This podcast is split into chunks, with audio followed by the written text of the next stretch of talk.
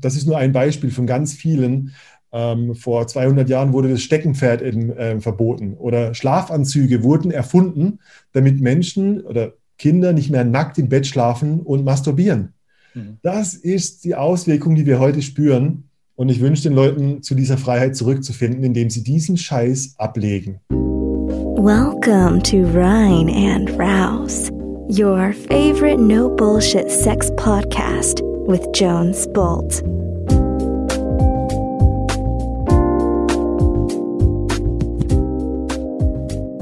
Hello, ihr Frühlingszwiebelchen da draußen. Hier ist Jones mit einer neuen Folge. Dieses Mal mit einer Folge beziehungsweise einem Interview, wo ich bei Carsten Wölfling von äh, Functional Basics Podcast zu Gast war. Und ich möchte euch diese Folge zur Verfügung stellen. Wir haben eine Mammut-Session gemacht von über anderthalb Stunden. Ich habe alles, mein ganzes Wissen reingeworfen. Das ist eine der reichhaltigsten Folgen, die ihr wahrscheinlich jemals von rein und raus gehört habt. Wir haben gesprochen über Scham, über Pornosucht, offene Beziehungen, Dreier, Vorlieben und Fetische, äh, Sexperimente, Authentizität, Körper als Sexualinstrument, Pheromone, Angst vor Sex. Wir haben wirklich eine riesige Bandbreite abgedeckt. Ähm, ich glaube, das ähm, ähm, wird ein richtiger Böller sein. Also zieh dir die Folge ganz rein oder teilst sie halt einfach auf zwei Tage auf. Ansonsten ich möchte ich dich einladen. Wir haben fast jeden Donnerstagabend gerade eine Session.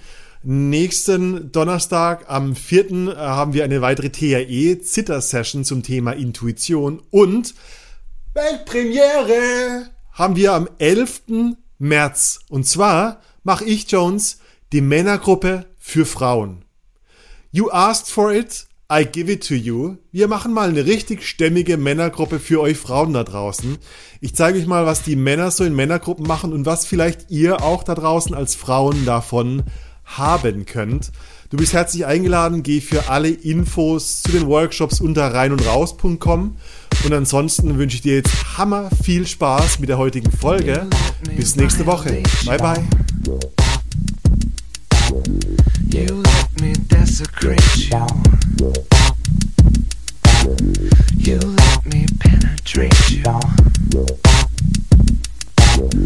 You let me complicate you.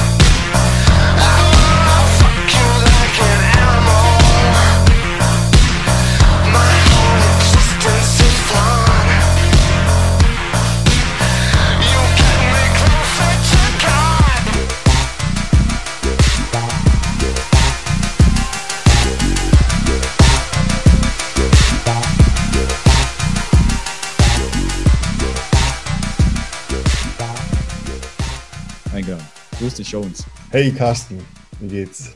Mir geht's sehr gut. Wir haben ja das, das Thema, wir haben ja jetzt tatsächlich aufgrund eines Stromausfalls das Interview auch verschoben. Und ich habe meine Community dadurch noch mehr löchern können, was sie rund um das Thema Sex und Sexhacking auch interessiert. Und tatsächlich, zwei Prozent von meiner Community, die in meiner Instagram-Story abgestimmt haben, haben von dem Begriff Sexhacking überhaupt schon mal gehört. Die 98 Prozent haben gesagt, kann alles Mögliche sein. Ja. Deshalb lass uns doch erstmal klären. Ich habe dich im Intro ein bisschen vorgestellt. ne? Du bist der Gründer des Rein und Raus Sex Podcasts, einer der Top 20 Sex Podcasts in Deutschland, bist Gestalttherapeut, NLP-Coach Genau. und vieles mehr. Wie bist du denn zu dem Thema Sexhacking gekommen? Gab es da, und das ist ja bestimmt das Interessante auch dahinter, wie ist denn die Geschichte dahinter? Warum gerade das Thema Sex? Uh, da könnte ich dir jetzt eine ganze Stunde davon erzählen. Na, holt Ähm, euch einfach was zu trinken und geht ein bisschen spazieren. Nein, die, die Kurzform, die sehr ehrliche Kurzform ist, ähm, ich glaube, dass die meisten, äh, äh, sag mal, Therapeuten aus eigenem Bedarf heraus entstehen. Ähm, ich war in meiner Historie sehr lange sehr intensiv mit Pornos beschäftigt. Ähm, heute sagt man nicht mehr Pornosucht, sondern eher, ich hatte so eine Zwangsstörung, ich konnte nicht aufhören, Pornos zu gucken.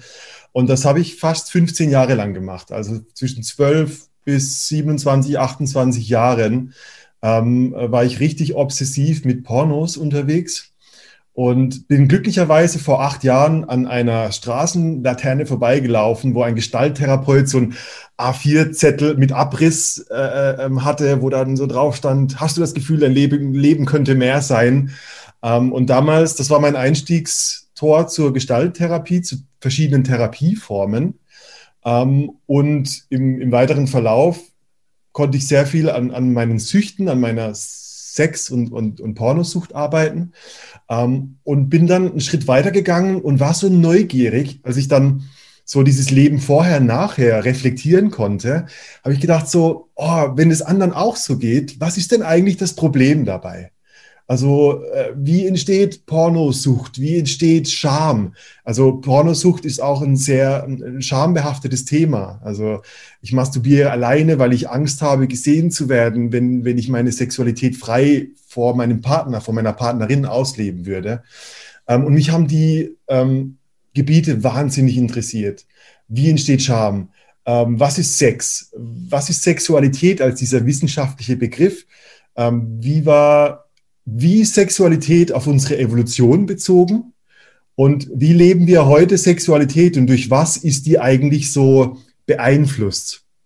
Also welche kulturellen, gesellschaftlichen Strömungen unterbinden vielleicht etwas, was ganz natürlich zu mir gehört. Und das war so in Kurzform mein Einstieg, mich mit dem Thema auseinanderzusetzen. Ich habe vor fünf Jahren mein erstes Buch geschrieben über Pornosucht, das heißt Unfuck Your World, falls jemand googeln will. Ähm, und das war so der erste Moment, wo ich dachte so, okay, was, was ist es? Wo kommt es her? Und wie kriege ich es wieder weg? Mhm. Genau. Ist, äh, darf ich das ganz kurz aufgreifen? Ja. Also das Thema Pornosucht und weil du sagst auch Selbstbefriedigung. Ich habe in meiner Community mhm. jetzt auch die Zeit genutzt, um rumzufragen. Und da war zum Beispiel das Thema auch, ob Selbstbefriedigung in einer Beziehung ein Problem darstellt. Und da waren, waren durch zwei Prozent, die gesagt haben, äh, also Menstruation, Entschuldigung, nicht Menstruation, Masturbation, Masturbation ja, ist ja. Ähm, für diejenigen ein Problem. 98 Prozent haben gesagt, du vollkommen legitim, es darf aber allerdings nicht die Beziehung beeinflussen. Ja. Form negativ. Ab wann fängt denn Pornosucht an? Beziehungsweise, ja. dass man dann halt da ja, ein, ein Thema hat. Das ist so mit, mit allen Süchten so eine relativ gra große Grauzone. Ähm, ähm, weißt du, wenn du fragst, ab wann fängt Alkoholsucht an? Ja, schwierig. Also ja, ich kann ein Bier am Abend trinken und ich kann aber auch den ganzen Januar über alkoholfrei sein. Ich glaube, dann habe ich keine Alkoholsucht. Also für mich ist so, so die Maßgabe, ähm, wann ähm, äh, ein Suchtstoff so ein Bestandteil meines Alltags wird, dass ich ohne ihn den Alltag nicht mehr bestreiten kann. Also für mich ganz klar, ich habe ähm, am Tag fünf bis zehn Mal masturbiert ich konnte nicht mehr wirklich arbeiten, ich war nicht mehr konzentrationsfähig. Ich musste teilweise bei der Arbeit aufs Klo gehen, um äh, zu ejakulieren, damit ich wieder klar denken kann. Und also sobald dann, ich sag mal, ein Suchtstoff, in dem Moment ist es kein Suchtstoff, aber irgendwie halt doch, weil es ist eine Dopaminsucht, wie ähm, Kokain, Spielsucht, Internetsucht auch mittlerweile klassifiziert wird. Also der, der Suchtstoff ist, du bist high on your own äh, Supply sozusagen, ein Dopamin-Belohnungszyklus ähm, wird ausgenutzt in deinem Gehirn. Ähm, und jeder, der sagt, ja, ich gucke ab und zu Pornos, dem würde ich raten, guck doch mal, ob du es zwei Wochen ohne aushältst. Und ähm, wenn du dann merkst, so, wow, ich habe obsessive Gedanken, oh, ich, zwei, nach zwei Tagen denke ich so, wow, habe ich Bock jetzt Sexpunkt irgendwas einzugeben, Porn, bla bla bla, dann ähm, ist dein Gehirn schon daran gewöhnt, den Suchstoff zu bekommen oder die Droge zur Droge, Dopamin. Und da ist dann für mich so ein Warnsignal, okay, ähm, wie kommst du da wieder raus aus diesem, aus diesem, diesem Bewusstsein auch aus einer Sucht herauszuwollen, ist ja, glaube ich, genau. ein großer Schritt. Ne? Es gibt ja viele Interventionen, wo sich dann die Leute, Freunde, Bekannte zusammenfinden und sagen, hey, du ja. hast ein Spielproblem oder ja. du hast ein Natürlich ist da oftmals dann der Spiegel davor zu halten und sagen, boah, sehe ich erstmal gar nicht so, aber es ist ja, schmerzhaft. Ja. Na, ich trinke doch nur ein, zwei Bier am Abend. Das ist relativ, wir Menschen sind super gut darin, Umstände zu rationalisieren, von denen sie profitieren, auch wenn es weh tut. Das heißt, irgendwo ist da dieser Komfort, der Porno sucht, dieser, was, es tut mir halt gut, ich kann besser einschlafen vielleicht. Aber langfristig, was mit deinem Gehirn passiert, wie, wie sich deine Belohnungssysteme, Motivation, Entscheidungsfähigkeit verändern, das ist erst so wirklich nach, nach, nach Monaten oder Jahren, da merkst du so, wow, krass, ich habe mich in eine ganz, ganz schräge Richtung entwickelt, obwohl es auf, auf den Abend oder auf den Tag gesehen einfach nur wunderbar komfortabel war. Es war halt schön. Aber tausendmal schön und es wird zum richtigen Problem. Ja. Mhm. Also ich, äh, in meinem Buch habe ich geschrieben, so, es, es geht rein wie, wie eine Nadel, aber du reißt es raus wie ein Fischhaken. Mhm. Das ist super easy, geht es rein, die Spritze, aber wenn du es raus haben willst, merkst du so, wow, krass, ich hänge da richtig dran. Ähm, und so habe ich das mit Pornos erlebt. Ich will Pornos nicht allgemein als schlecht pauschalisieren. Ich glaube, die liefern einen großen Beitrag zum Thema hm, Vielfalt, Fantasie, Exploration, ähm, können ein, ein, Stück weit educational sein, also so Infotainment. Mhm. Ähm, was mich eher besorgt, sind so die Statistiken, die besagen, dass im Durchschnitt ähm, ich habe es mit Jungen, weil ich sehr viel mit Männern arbeite, äh, erforscht. Im Durchschnitt ein elfjähriger Junge mit Hardcore-Online-Pornografie in Verbindung gekommen ist. Und ich finde es ein sehr, sehr junges Alter, um solche intensiven sexuellen Interaktionen zu sehen. Gangbangs, Gruppensex, Anal, Gewaltfantasien. Ähm, ich bin das sicher. Das ja dann auch eine, eine gewisse Steigerung. Ne? Also es kann ja, ja. ähnlich wie bei jeder Droge, dass du dann mehr brauchst. genau. Das, was sich vielleicht bei einem normalen Porno noch angesprochen hat, ja. findest du dann nicht mehr so interessant, nicht genau. mehr so anreizend und dann brauchst du härtere Sachen. Absolut. Und das war auch bei mir der Fall und es wird immer härter. Das Interessante ist, oh, spannend, dass wir jetzt drauf kommen, habe ich schon lange nicht mehr drüber geredet. Ähm, in meiner Geschichte, das hat angefangen auf dem Schulhof mit Disketten, wo so ein Bild von den Simpsons drauf war, wie die Marge dem Homer einbläst. Weil äh, das war halt noch so, wow, krass, was ist denn das? Und so zehn Jahre vorwärts gespult, was passiert mit dieser Steigerung? Man, man nennt es den Coolidge-Effekt. Du brauchst für die gleiche Befriedigung immer einen höheren Dopaminkick. Ähm, und du stumpfst mit der Zeit ab, weil deine Rezeptoren von Dopamin im Gehirn irgendwann sagen, diese Überflutung ist zu viel Dopamin. Wir, die reduzieren sich und nehmen weniger Dopamin auf. Umso mehr brauchst du, um wieder zu überfluten. Ähm, irgendwann ist eine Spitze erreicht, da ähm, kommt so eine, so eine Stufe dazu, da nutzen wir Adrenalin für die Steigerung. Ist gleich Gewalt, Wunden, Blut, was auch immer. Ja? Ähm, und da gibt es ganz spannende äh, Krankheiten bis zur sexuellen Orientierungslosigkeit, gibt es schon als Begriff. Wenn jemand sagt so, oh krass, äh, durch diese ganzen Gewaltfantasien, durch diese Steigerung, äh, ich gucke plötzlich homosexuelle Pornos, obwohl ich eigentlich hetero bin. Und ich komme in so einen Zustand, wo ich denke so, okay, war das jetzt nur wegen der Gewalt, wegen, dem, wegen der Intensität der Inhalte? Oder bin ich vielleicht homosexuell? Also du kommst in so einen Bereich, wo du nicht mehr weißt, wer bin ich eigentlich? Ist es normal, dass man Pornos anguckt, wo Tiere drin vorkommen? Pferde? Keine Ahnung. Ja. Und ähm, das ist eine ziemlich krasse Stufe, ähm, die ich erlebt habe. Und ähm, ich wünsche es keinem, sich da wieder rückwärts rausarbeiten zu müssen, weil es ist ein ziemlich langer Prozess gewesen. Auf diesen Prozess, ich meine, wir haben zwar das Thema Sexhacking, ne, auch Selbstvertrauen, ja. aber es hören vielleicht auch, auch Frauen und Männer jetzt zu, die sagen, warte mal, dass das Jones da erzählt. Und ich kann das auch wiedergeben. Ne? Also auch Pornografie ja. in der Schule, im Studium und Co. Natürlich hat man sich dann irgendwann mal auch abends nach dem, nach dem Lernen Jeder. runtergeholt oder Absolut. ein Porno geschaut. Ja. Aber ihr hört ja auch, dass es sehr obsessiv sein kann. Und vielleicht hört gerade jemand zu und sagt, ey, warte mal, das, du sprichst mir gerade aus meiner Seele. Ja. du sagst, dieser Prozess ist etwas längeres. Wie war denn dein Prozess? Also wie, wie läuft dieses ab? Weil das würde ich gerne hier an dieser Stelle gerne aufgreifen. Also die, die, die, ich sag mal, ich, du kannst es immer körperlich und mental sehen. Ähm, das, das Wichtigste ist, ähm, für mich war Therapie, ich bin in die Gestalttherapie gekommen. Ich konnte reflektieren, ich habe ein Bewusstsein bekommen. Das Bewusstsein ist erstmal so wichtig. Also, also denk an den Alkoholiker, der sagt, nee, ich trinke nur ein Bier. Das ist so dieses, wann habe ich ein Problembewusstsein? Ähm, und wirklich der klassische Weg ist eine Art von Cold Turkey. Das ist ein kalter Entzug. Du musst wegbleiben, weil wir auf die Neuroplastizität vom Gehirn vertrauen. Das heißt, wir gehen davon aus, was dein Gehirn gelernt hat, kann es auch wieder verlernen. Ähm, das heißt, wir gehen davon aus, drei bis sechs Monate braucht es, damit deine Dopaminrezeptoren zum Beispiel wieder anfangen, sich für die Aufnahme von mehr Dopamin zu öffnen. Da schließt sich so ein bisschen der Kreis auch zum Sexhacking. Ähm, also Nummer eins, ich erzähle erst noch die andere Sache fertig.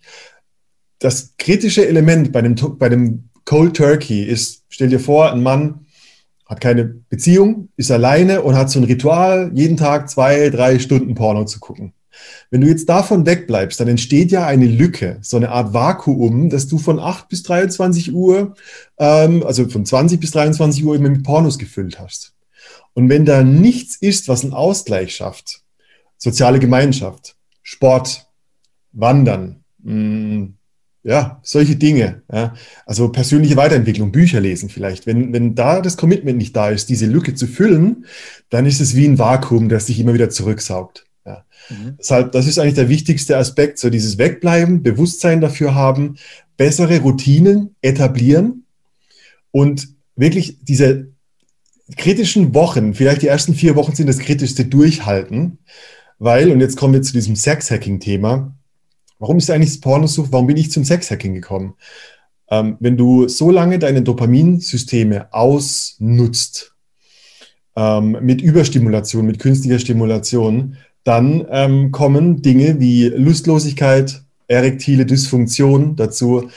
Ähm, deine, deine Erregung, deine Erektion ist komplett mit, mit Neurotransmittern, mit Dopamin, mit Acetylcholin verbunden. Und wenn du diese Dinge ausnutzt durch Suchtstoffe, dann kommt das Signal, die Erregung von einer Person auf dem Bett gar nicht mehr bei deinem Penis an, weil dein Gehirn ist dran gewöhnt, in, in einer Pornosession zehn verschiedene Szenen mit 30 verschiedenen Teilnehmern oder, oder Akteuren zu schauen. Und das ist viel mehr Stimulation. Das heißt, deine Körperfunktion geht nicht mehr. Und ich war letztendlich ähm, ähm, in einer Situation, wo ich, Ang ich hatte Angst vor Sex. Ich war voll mit Scham. Ähm, ich konnte keine Erektion mehr bekommen. Ich bin nach zwei Sekunden, äh, hatte ich einen Samenerguss, wenn ich dann Sex hatte. Und ich war also vollkommen in dieser Waschmaschine ähm, und habe mir dann äh, wirklich diese Dinge erarbeitet und habe rausgefunden, okay, wie funktioniert Erektion? Was hat das mit meinem Gehirn zu tun? Was ist das mit körperliche? Was hat das mit meinem autonomen Nervensystem zu tun? Ähm, und wie kann ich Körperübungen und mentale Übungen ähm, mir selber auferlegen, um meinen Körper letztendlich dahin zu bringen? Ähm, und ich war erfolgreich damit, habe das vielen Leuten weitergegeben aus Männergruppen und irgendwann durch Zufall äh, hat ein Biohacking-Freund von mir gesagt, so, hey, du müsstest eigentlich ein Buch schreiben, das heißt Sex-Hacking. Und ich war so, ja, okay. Und das war vor einem halben Jahr und jetzt ist ein Buch darüber fertig. Ich würde gerne, weil du hast ja gesagt, auch gerade bezüglich, dass beim Sex das dann schwieriger wird. Ja. Mir ist im Hinterkopf, ich hatte mal so eine äh, Phase des Dopaminfasten gemacht. Mhm. Also alles, was in irgendeiner Form stimulierend wirkt. Also sei es jetzt eine irgendeinen Like auf dem Instagram oder. Ja, ja. Alles weg, alles aus. Ja. Das ist echt hart. Ne? Das ist wirklich ja. hart, seine Rezeptoren da mal freizuräumen. Und bezüglich, du sagst ja Männer. Mhm. Wie schaut das denn? Ich habe im Hinterkopf, ich habe da mal so eine, das war glaube ich eine, eine Frau, eine Komödiantin, die hat das so ein bisschen nachgestellt wie schauen Frauen Pornos und wie schauen Männer Pornos. Ja. Die Frau hat sich alles schön gemacht, ja. hat immer geguckt, wenn irgendwo ein Geräusch war, zusammengezuckt, Laptop zu. Und beim Mann Taschentuch, 20 Tabs geöffnet. Ja, und dann mechanisch. Mechanisch, genau. Ja. Deshalb kannst du ganz kurz, vielleicht kennst du ja eine Statistik, wie betrifft denn das Pornosucht, Sexsucht? Ist das eher ein Männerthema ja. oder kann das auch Frauen betreffen? Es kann auch Frauen betreffen. Dass, ähm, also dieses Vorurteil, dass es ein Männer, eine Männerkrankheit ist, das äh, zählt schon lange nicht mehr. Es gibt aber in meiner Wahrnehmung eine Ursache, also eine, eine für mich Hauptursache von Porno, Masturbationssucht, ähm, die Frauen nicht haben. Und zwar sind Männer in unserer Gesellschaft überwiegend mehr isoliert, öfter alleine, öfter einsam als Frauen, weil Frauen sehr viel stärkere Sozialkomponenten haben, sich mit anderen Frauen zu verbinden, auszutauschen, Sozialabgleich zu pflegen. Und ähm, was ich herausgefunden habe, auch allein durch, durch Experimente, ich mache seit fünf Jahren Männergruppen, ähm, das geht immer Hand in Hand, komischerweise. Also diese Isolation, Einsamkeit ist oft eine, eine, eine Wurzel, so eine, so ein Root Cause, so eine Wurzelursache für, ähm, ja, also Dopamindefizite, weil da ist nicht viel Stimulation, da ist nicht viel Interaktion und Freude.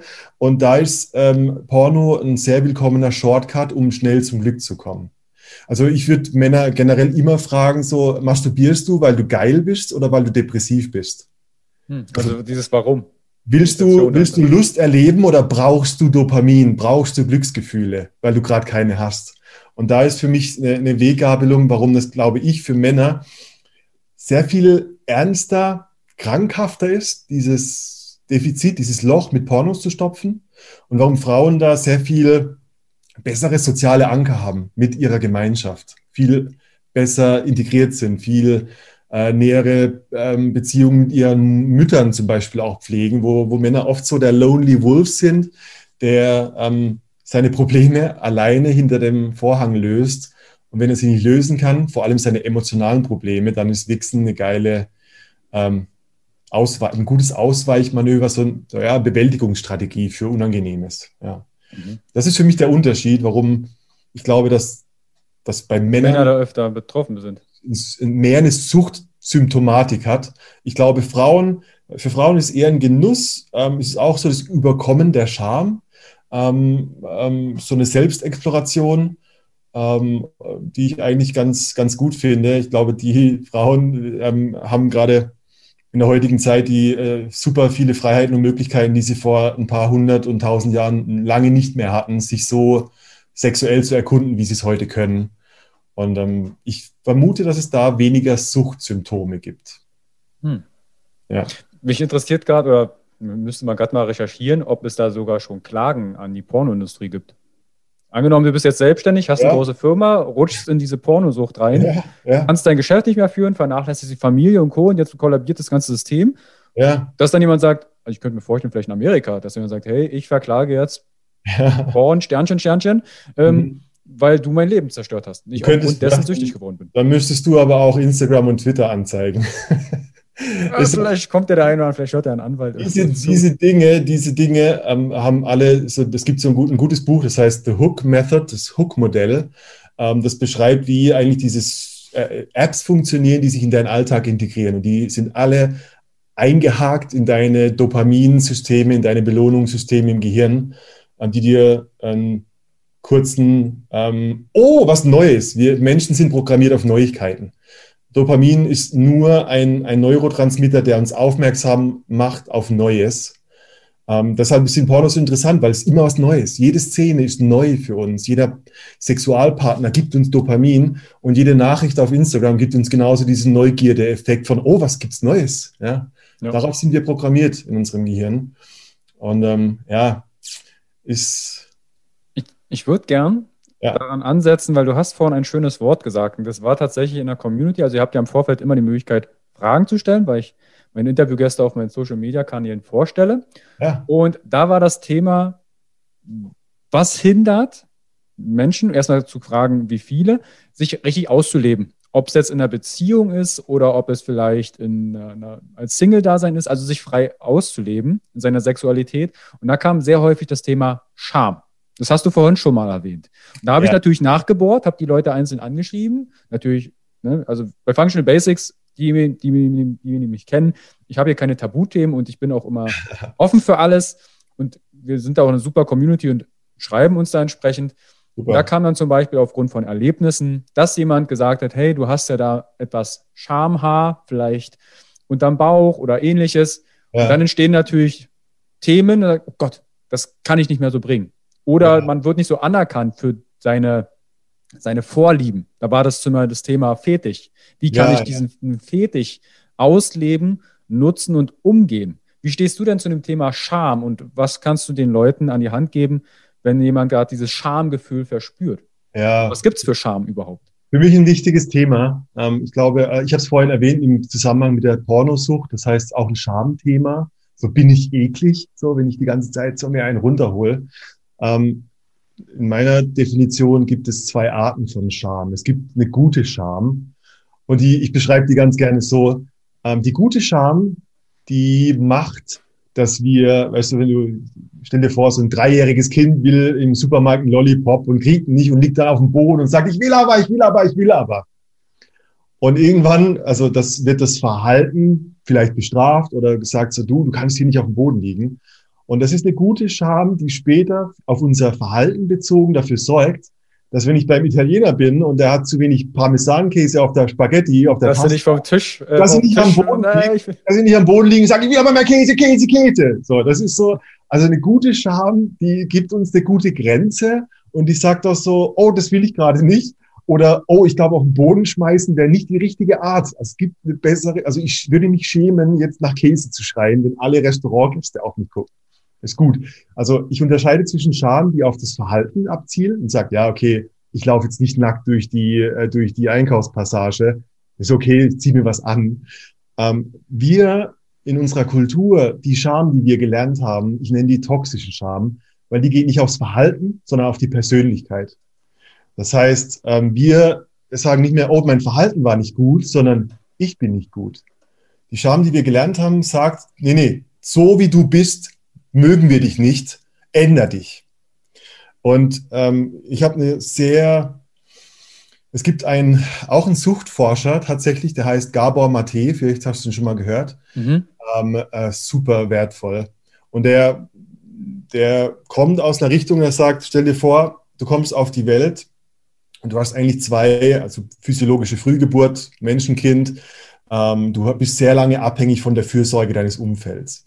Und du hast zwei große Bedürfnisse, die du stillen musst. Wir haben ein Bedürfnis nach Verbindung, ähm, heißt ja Überleben. Natürlich, ich brauche die Zuneigung von meiner Gemeinschaft, von meiner Mutter. Ich brauche das Essen, die Nahrung. Ich bin kein, ich bin keine Schlange, die mit Giftzähnen auf die Welt kommt und einfach davon schlängelt, sondern ich brauche Verbindung. Und wir haben aber auch ein wichtiges Bedürfnis nach Authentizität, nennt er das. Also authentisch sein ist mein, meine Körperimpulse, mich wahrnehmen ähm, und die Natur um mich konkret richtig wahrnehmen. Sorgt dafür, dass wenn die Schlange im Gras ist, dass mein Körperimpuls dafür sorgt, dass ich weggehe. Ähm, sorgt, dass Spannung aus meinem Nervensystem rauskommt, indem ich zappel, zitter und was auch immer tue. Das ist Authentizität, Zugang zu unserem Körper. Und was haben wir gelernt in der Schule? So mit rumzappeln war nicht viel in der Schule. Und wenn wir böse waren, dann wurden wir vielleicht nicht beachtet oder sogar bestraft für unsere, für unsere Authentizität. So, nee, also du, das ist nicht gut, wie du das machst. Das machst du nie mehr. Du darfst nie mehr den Papa erschrecken. Und was passiert laut Gabor Mate, und das habe ich oft genug auch selber erlebt, wir verlassen unsere Authentizität zugunsten der Verbindung. Also wir sagen, oh ja, ähm, damit ich weiterhin mit Papa verbunden bin, äh, erkenne ich an, dass ich so, wie ich bin, nicht gut bin. Weil wenn ich ihm recht gebe, dann behalte ich immerhin noch die Verbindung. Ich, ich kriege immer noch die Aufmerksamkeit. Ich lasse dafür meine Authentizität liegen. Das Spannende ist zum Beispiel, wenn du Leute kennenlernst, die in einer FKK-Familie aufgewachsen sind, äh, die, die den Großteil ihrer Kindheit, ich sag mal, nackt rumgelaufen sind oder wo Nacktheit in der Familie ist nach dem Baden nackt durch die Wohnung gelaufen, am Strand nackt gewesen, wo dieses Ding keine Rolle gespielt hat. Die sind später super easy mit ihrem Körper. Auch wenn sie hier mal ein Speckröllchen haben und da mal ein Haar, die haben diese Botschaft, du bist nicht okay, so nackt wie du bist, die haben die nicht bekommen. Mhm. Und wir hören halt oft dieses, zieh dir eine Hose an, wenn das jemand sieht und so. Und äh, dadurch entsteht so dieses, oh, ich habe was Falsches gemacht, äh, ich bin nicht gut, wie ich bin. Ja. Und vor allem so die ersten, man sagt das so die ersten drei Jahre auf jeden Fall, die ersten sieben Jahre sind so die formativen Jahre, wo die Botschaften unserer Umgebung direkt ins Unterbewusste einsickern ähm, und sozusagen, ja, also du könntest posthypnotische Befehle dazu sagen. Ja. Mhm. Mach das nie mehr, ist so ein Satz, der kann ein ganzes Leben lang hindurchwirken. Ähm, äh, und ich kenne viele Beispiele dafür, wo das sich wirklich bis, bis zu 50, 60-Jährigen auswirkt, die ich kenne. Und äh, das ist erschreckend. Und ich glaube, das ist ein, einer der größten Hebel für deine gefühlte Freiheit, mit deiner Scham zu arbeiten. Mhm. Hast ja. du da vielleicht eine Möglichkeit, weil das erinnert mich so ein bisschen an, ich komme ja auch aus dem NLP und aus dem ja. systemischen Coaching, das ganze Thema Glaubenssatzkonstrukt, ne, also welche Filterbrillen, wo schaue ich ja, durch. Wie kann ich solche Sätze, wenn ich zum Beispiel jetzt baden gehe mhm. und ich hatte zum Beispiel auch einige Klientinnen, die gesagt haben, sie liegen immer auf dem Bauch, weil sie sich für ihre Brüste schämen. Ja. Oder für ihren Bauch oder was auch immer.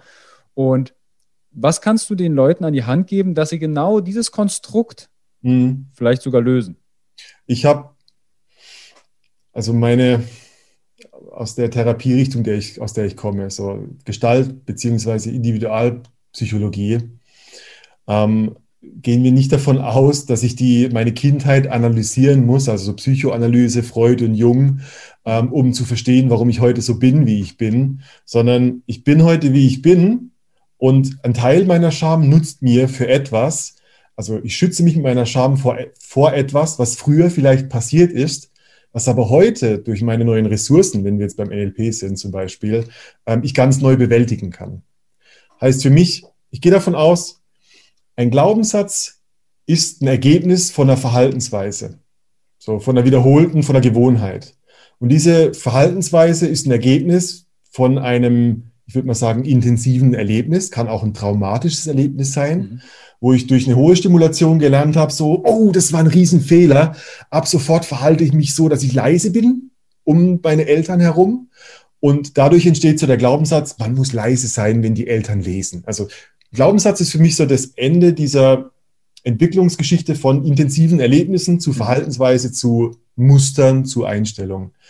Ähm, und ich glaube, du kannst direkt an die Wurzel der Ursachen gehen und durch eine ähm, ja, zelluläres Erlebnis, durch ein Haut- und Haarerlebnis ähm, eine Situation konfrontieren, in der du dich schämst. Das heißt, ich habe damals angefangen, einfach einmal in der Sauna quer ohne Handtuch durch die Sauna zu laufen und zu atmen und zu spüren und wirklich zu spüren, wow, wo ist meine Scham? Oh, ich ziehe meinen Bauch ein, mein Po ist angespannt, meine Oberschenkel wollen flüchten offensichtlich, weil hier ist alles angespannt.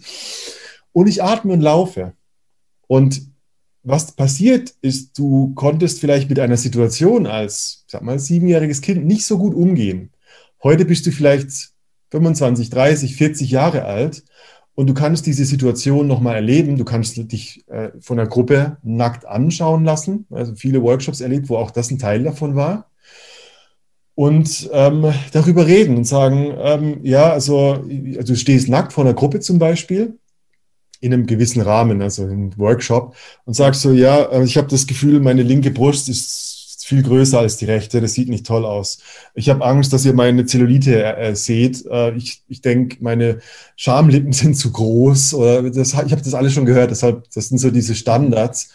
Ähm, und du wirst feststellen, wenn die, die Gruppe, also wenn genug Aufmerksamkeit auf deinem Schmerz liegt, dann ist es nicht mehr etwas, was du so verstecken willst, so, was, für was wir uns schämen, das wollen wir auch irgendwie verstecken, sondern du kannst es öffentlich machen und du, was ich oft erlebt habe, in jedem Workshop, in dem ich sowas gemacht habe, ähm, ist in der Gruppe zu sehen, wow, krass, alle 20 Teilnehmer haben das gleiche Problem. Das heißt, wenn wir alle das gleiche Problem haben, dass wir glauben, unsere Nase ist zu groß, unser Penis ist zu klein, unsere Arsch ist zu dick, wenn die alle das gleiche Problem haben, dann können wir alle einfach gemeinsam die Waffen fallen lassen und einfach sagen, hey, ich bin gut so, wie ich bin. Ja. Es ist gar kein Problem. Es ist kein Problem, sondern es ja. ist menschlich. Ja, du bist, dein, dein Körper ist das Vehikel deines Lebens und dein Körper nicht zu lieben, das, ähm, das ist Selbstkasteiung, das bringt nichts.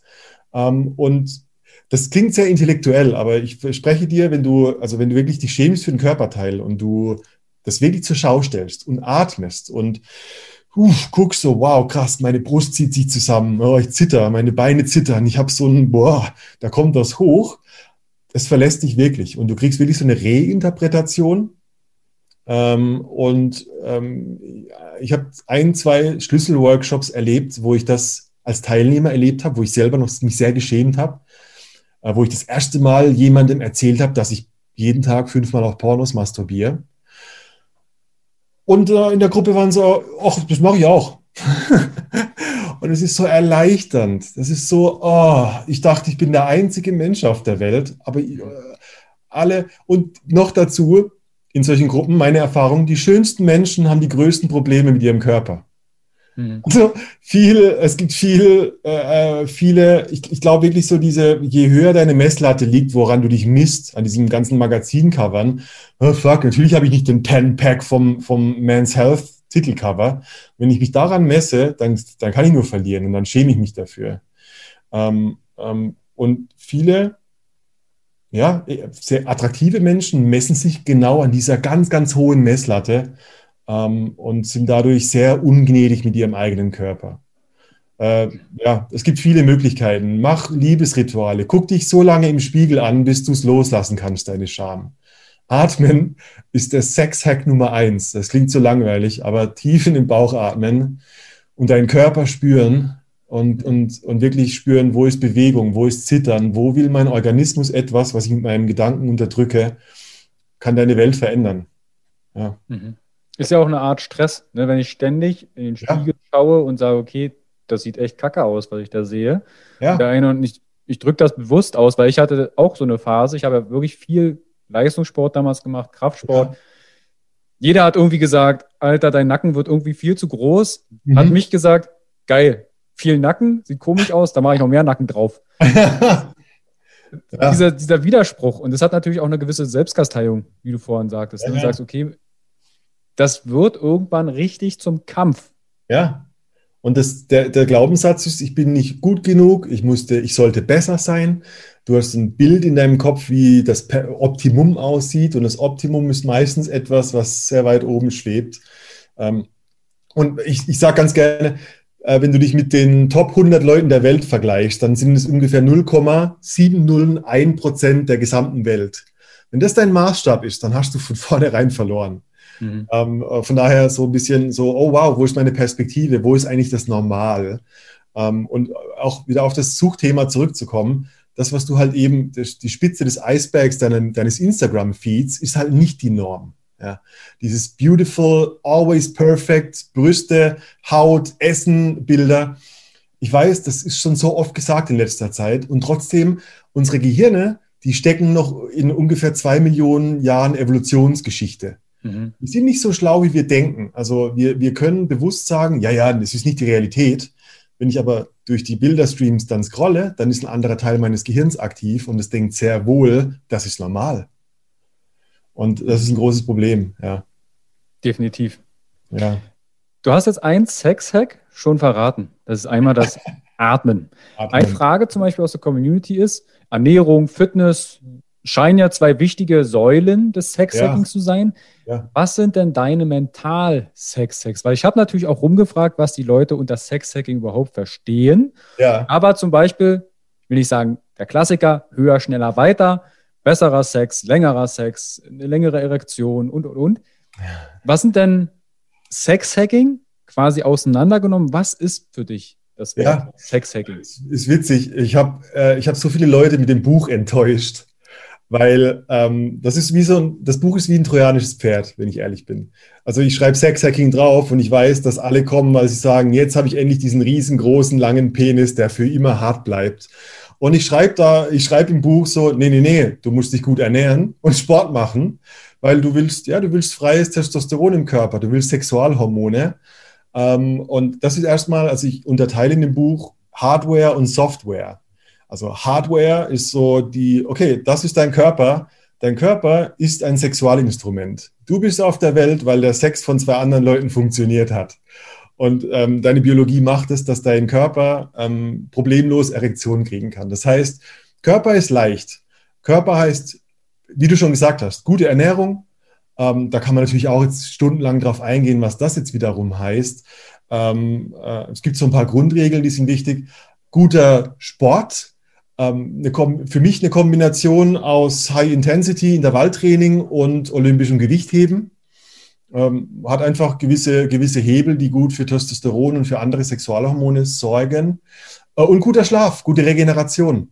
Und der, also der Hardware-Teil, um das abzuhaken, ähm, ist, wenn, unsere, wenn wir an unsere Sexuallockstoffe, Pheromone denken, was machen die eigentlich?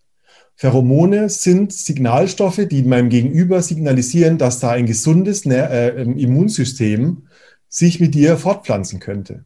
Das heißt, ähm, sexuelle Evolution bezieht sich eigentlich auf Fitnessindikatoren, die ähm, ausstrahlen, oh, das Immunsystem ist gesund, heißt für uns gesunden Nachwuchs.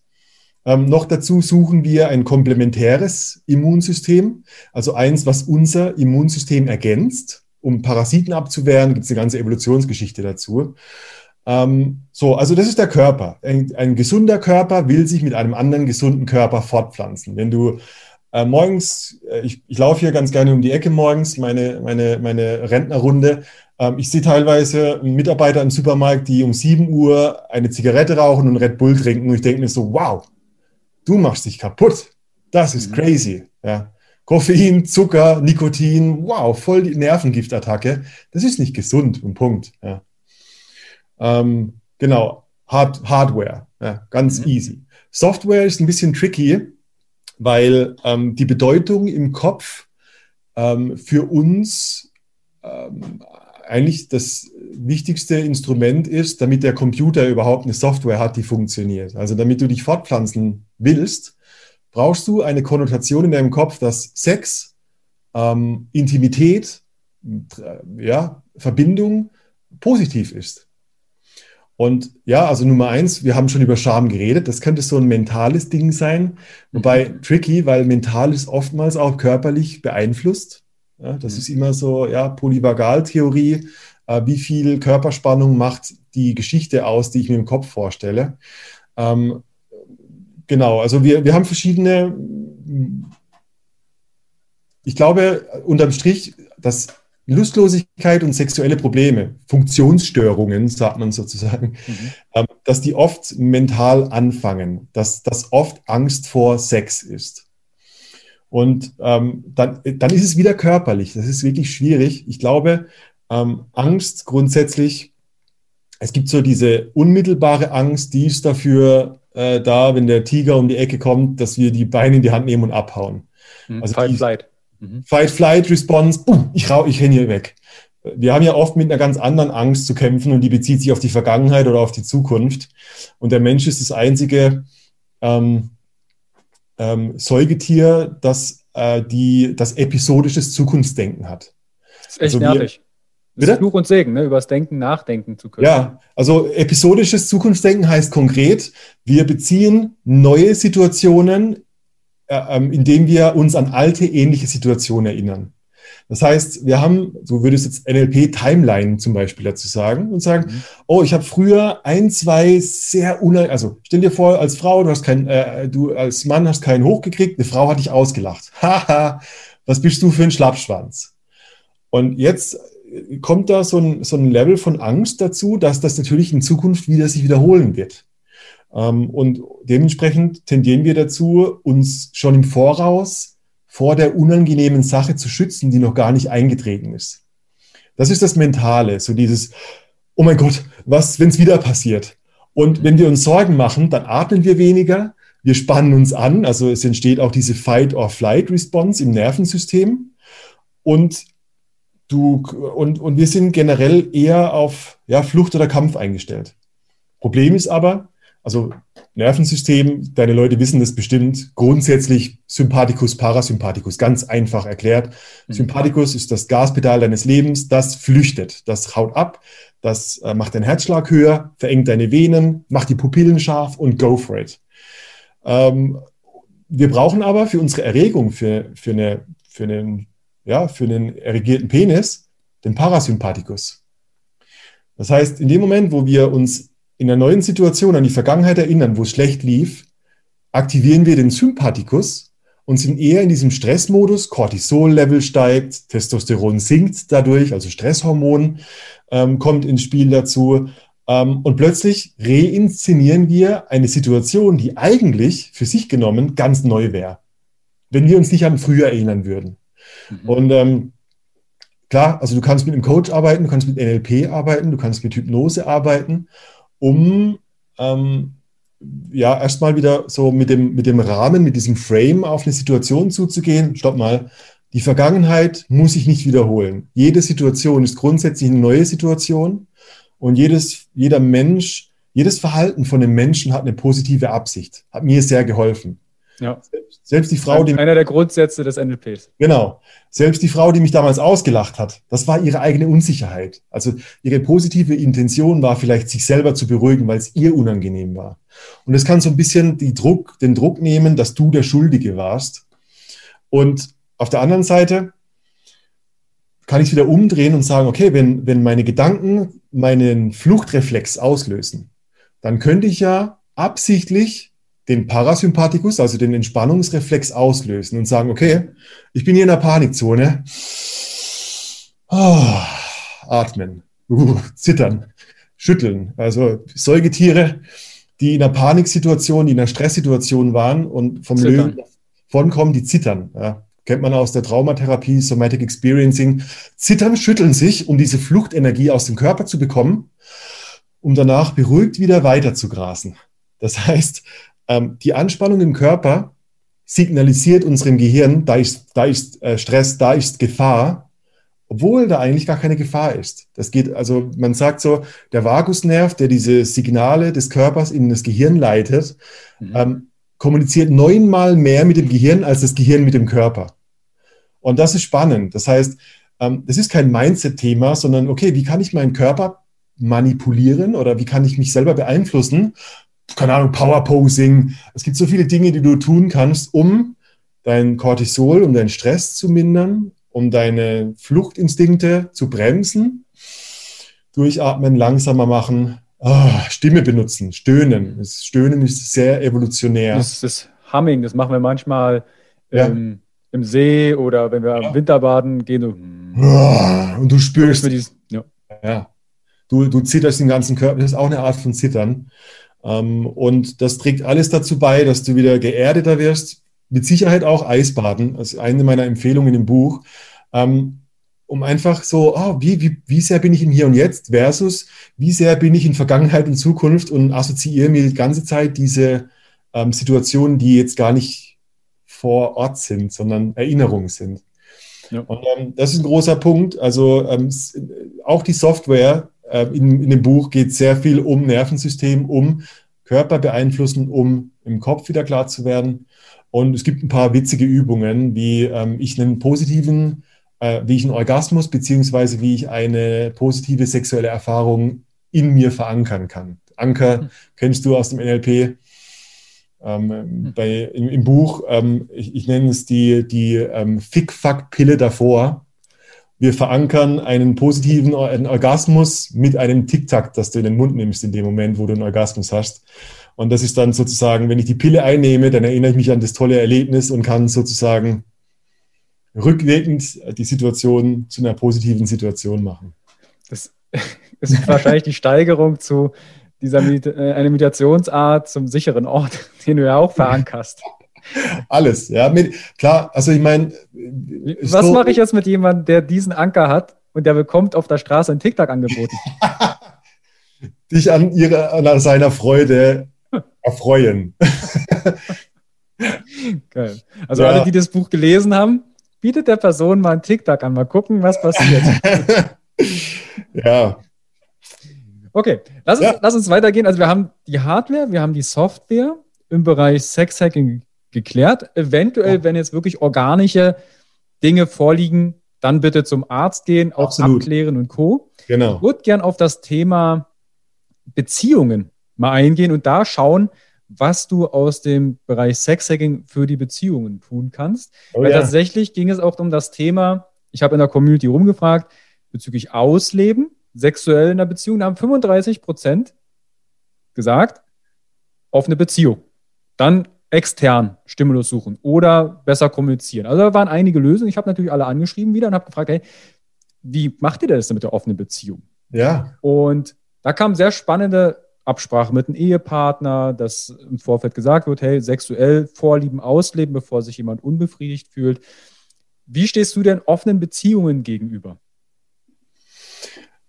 Ich, ähm, ich habe mich sehr lange und jetzt auch aktuell interessiere ich mich sehr für Evolutionstheorien. Mhm. Das finde ich ganz spannend.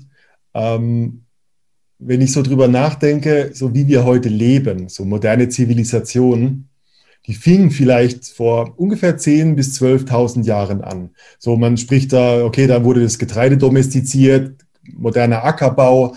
Ab dann sind wir von Jäger-Sammler-Gesellschaften zu sesshaften Zivilisationen geworden. Und was mich immer interessiert hat, ist aber so dieses, okay, also wie wir heute leben, diese romantische Vorstellung der Liebe, die ist ja noch viel jünger. Die ist ungefähr 3000 Jahre alt. Vor 3000 Jahren wurde die Ehe eigentlich so erfunden. Ähm, und wenn man noch kürzer zieht und sagt, warte mal, Sexualität als wissenschaftlicher Begriff, vor 300 Jahren gab es das Wort Sexualität nicht. Also ich denke so, wow, wenn ich jetzt überlege, wie wir Beziehungen leben heute, und das auf unsere Entwicklungsgeschichte beziehe, auf das Palästozän von ungefähr 2,8 Millionen Jahren bis vor 10.000 Jahren, dann ist doch eigentlich viel interessanter, eine Evolutionsepoche anzuschauen, wo unser Gehirn sich entwickelt hat, das wir heute benutzen nur noch. Mhm. Und ähm, Evolutionsbiologen sind sich mittlerweile einig, dass wir als Mensch dafür gemacht sind, in sogenannten ähm, jetzt fällt mir das Wort nicht ein, witzig, ähm, in, in ähm, wieder, sich wiederholenden Monogamien zu leben. Mhm. Ähm, ich, mir fällt gleich das richtige Wort dazu ein. Also wir sind, wir sind dafür gemacht, ähm, im Grunde genommen evolutionsbiologisch uns mit einem Partner zusammenzutun. Ähm, äh, Kinder, letztendlich ja Fortpflanzung, also Evolutionsbiologie also ist nicht alles. Reproduktion, die Reproduktion. Art erhalten. Genau, sexuelle Selektion. Ähm, äh, wir sind dazu da, äh, biologische Agenda. Ich sage das extra. Ich wurde ganz oft schon ange so, hey Jones ist nicht alles. Ja, natürlich nicht, auf keinen Fall. Aber wenn ich nur die Biologie betrachte, dann ist das Reproduktion ähm, und dem, äh, dem Nachwuchs so viel Sicherheit geben, dass wir, dass es überlebt, so die ersten Jahre. Und dann mir fällt das Wort nicht ein, also repetitive Monogamie. Also wir sind immer für kurze Pair-Bonds gemacht hat aber auch den, äh, den Hintergrund, dass wir als Jäger- und Sammlergemeinschaften eine enge Sozialgemeinschaft hatten. Wir sind, wir haben früher nicht als Familie gelebt, also wo Mann und Frau und ein Kind machen und dann zusammenbleiben, sondern sehr wahrscheinlich Stämme von bis zu 100, 150 Individuen zusammengelebt haben. Und ganz viele Stämme, die heute noch Jäger- und Sammlergemeinschaften sind, die haben ein ganz anderes Bild von, ähm, von Fortpflanzung. Die sagen zum Beispiel, ein Kind entsteht von dem Samen vieler Männer. Das heißt, wenn was auf die Evolution bezieht, ist es so, dass eigentlich Frauen dafür dazu tendieren, mit vielen Männern zu schlafen, weil so die Denkweise früher war, ähm, das Kind kriegt von dem einen Mann die Kraft, von dem Mann die Intelligenz, von dem Mann den Schamanismus und von dem die geistige Kunstfertigkeit oder so. Ähm, wir sind als, als Homo erectus, Homo sapiens ähm, in einer Spermienkonkurrenz. Ähm, unsere Penisse sind zum Beispiel dafür gemacht, dass die Spermien von unserem Vorgänger aus der Vagina, aus der Gebärmutter herauszuziehen.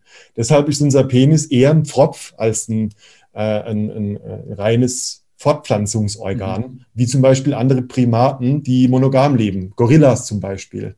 Ähm, Gorillas haben äh, Eier, die sind ungefähr so groß wie eine Erdnuss, einen ganz kleinen Penis, ganz lange Spermien, weil die brauchen nur einen Schuss. Da gibt es keine Sperm-Competition, nennt man das mhm. auch. Also dieses, dieses Konkurrenzverhalten oder dieser, dieser selektive Druck, wie du ihn von ja. erwähntest, ist halt beim Homo sapiens viel, viel höher. Ja, genau. Äh, das Interessante, warum, was laberst du, Jones, können sich die Leute jetzt denken. Ähm, was ich damit ausdrücken will, ist ähm, die, es gibt so ein paar Dinge, die sich verändert haben, die es schwierig machen, in ausschließlich monogamen Beziehungen zu leben. Und ich, ich spreche gar nicht aus meiner eigenen Meinung, sondern eher auch aus Dingen, die ich sehe, die ich kenne, aus Männergruppen oder aus Beobachtungen, äh, wo, ich, wo, ich, wo ich sagen kann, so wow, wenn, wenn du reisen willst und 50 Prozent aller Flugzeuge abstürzen, würde ich sagen, hey Carsten, ich bin nicht sicher, ob du das tun solltest. Und statistisch ist es halt so, dass 50 Prozent aller Ehen scheitern. Und ich denke mir so, okay, das kann nicht, also das war früher mit zwei Millionen Jahre, drei Millionen Jahre nicht gang und gäbe. Das ist jetzt Kultur, Romantik, aber es hat keinen Bestand, weil es nicht so wirklich funktioniert. Also könnten wir uns fragen, was funktioniert denn? Und was funktioniert ist auf der einen Seite, wir sind gemacht für Verbindung. Wir brauchen eigentlich den Stamm und uns. Den haben wir nicht mehr. Wir leben ziemlich vereinzelt. Uns fehlt die Gemeinschaft. Ähm, deshalb ist es gesund, glaube ich, wenn jetzt die, die deine monogamen, äh, deine, deine polyamoren oder polygamen ähm, Zuhörer fragst, zu sagen, okay, wir brauchen so die, die Wiege zwischen dieser tiefen Verbindung zu einer Person, mit der wir unser Leben teilen, das ist dann eher, ich sag mal, eine gewachsene Liebe. Das ist keine Verliebtheit, sondern eher eine wow, Verbundenheit. Das ist ein, das ist ein geschlossenes System. Das war zum Beispiel auch ein, ein, eine Antwort von einem ja. Ehepaar, ja. dass sie aufgrund ihrer offenen Beziehungen die Liebe, die, diese Gemeinschaft viel intensiver, ich sag mal, mit jedem genau neuen das. Partner wachsen sie enger zusammen. Genau das, interessant. Ja. Also gewachsene Liebe. Auf der anderen Seite, ja, dein Organismus, wir haben vorhin schon mal drüber geredet, wir sind programmiert für das Neue. Unser Dopamin will das Neue. Ähm, es ist unwahrscheinlich, dass du 10, 20 Jahre Ehe aushältst, ohne dich zu limitieren oder ohne deine Impulse zu unterdrücken. Ja, ich sage ganz gerne, äh, der, der ähm, moderne Mensch ist das einzige Säugetier, das pflichtbewusst seine, seine äh, Impulse und seine Bedürfnisse unterdrückt. Und Sex körperlich, dafür sind Sexualhormone da. Ja?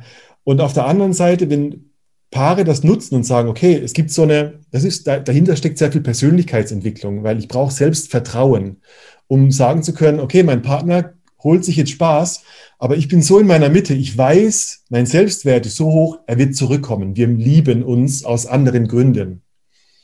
Und dann kann er Spaß haben. Und tatsächlich biologisch passiert Folgendes, dass Testosteronlevel steigen bei Männern zum Beispiel, wenn sie wissen, dass, die Frau, dass ein anderer Mann ihre Frau bestiegen hat.